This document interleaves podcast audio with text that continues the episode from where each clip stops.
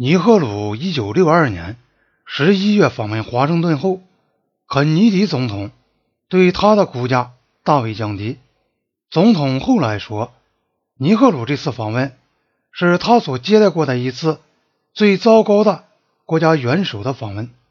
他同尼赫鲁的谈话，你好像是把什么东西抓到了手里，但又发现你抓到的只是一团雾气。根据阿瑟。施乐辛格所写的肯尼迪政府的记事，总统本来是指望印度在以后几年里会成为世界上的或是南亚的强大的积极的力量，但是那次的会见使总统失望了。虽然如此，美国的政策自然仍是要帮助印度发展，并在他同中国的争端中支持他。一九五九年后，印度。对中国日益敌视，美国对不结盟国家的态度也有改变。这两方面的情况都促使和扩大了美国对印度的经济援助。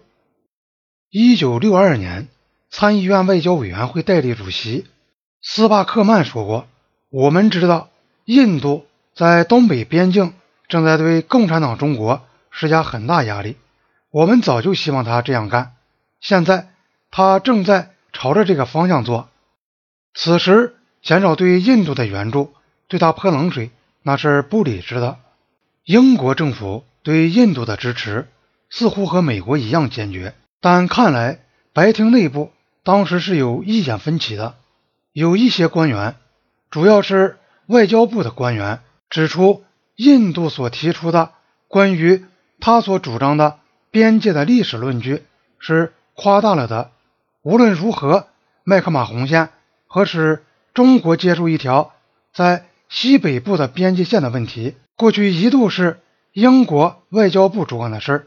外交部的档案中也保存着有关的记录，因此他们建议英国对印度的要求不给予那么绝对的支持。然而，联邦事务部却主张，英国驻印高级专员肯定是更强烈的主张。不管边界的过去历史是怎样的，英国此时此地的利益在于全力的、无条件的支持印度。英国不可避免地采取了这样的权宜之计。如果说印度可以指望从西方世界得到支持，新德里却有理由对于亚非国家的态度感到不安。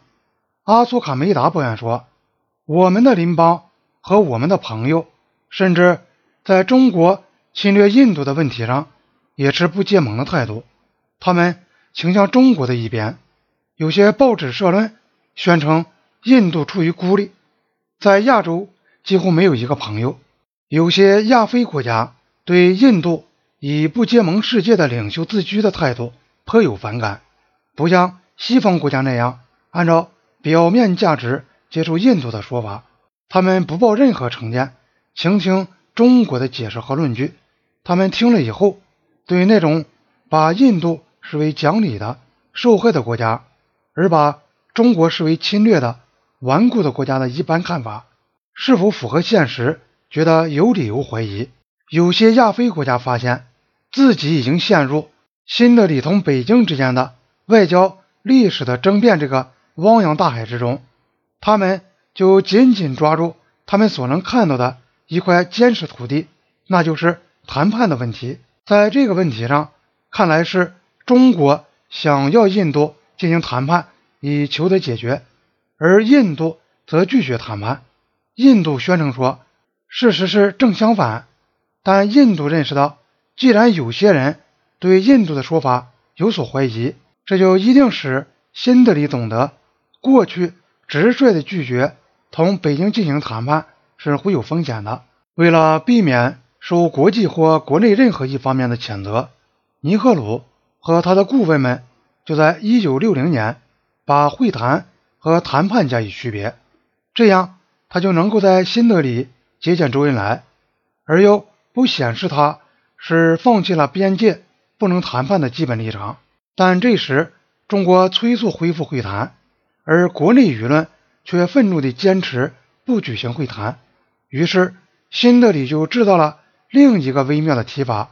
尼赫鲁八月十三日在议会中宣读的声明中，重新肯定，在中国撤退之前，不能就争端的是非问题，即在官员报告的基础上进行讨论。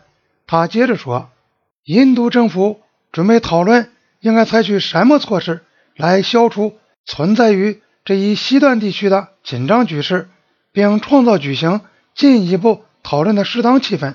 这应为任何进一步在官员报告基础之上的旨在解决两国边界问题的分歧的讨论做准备。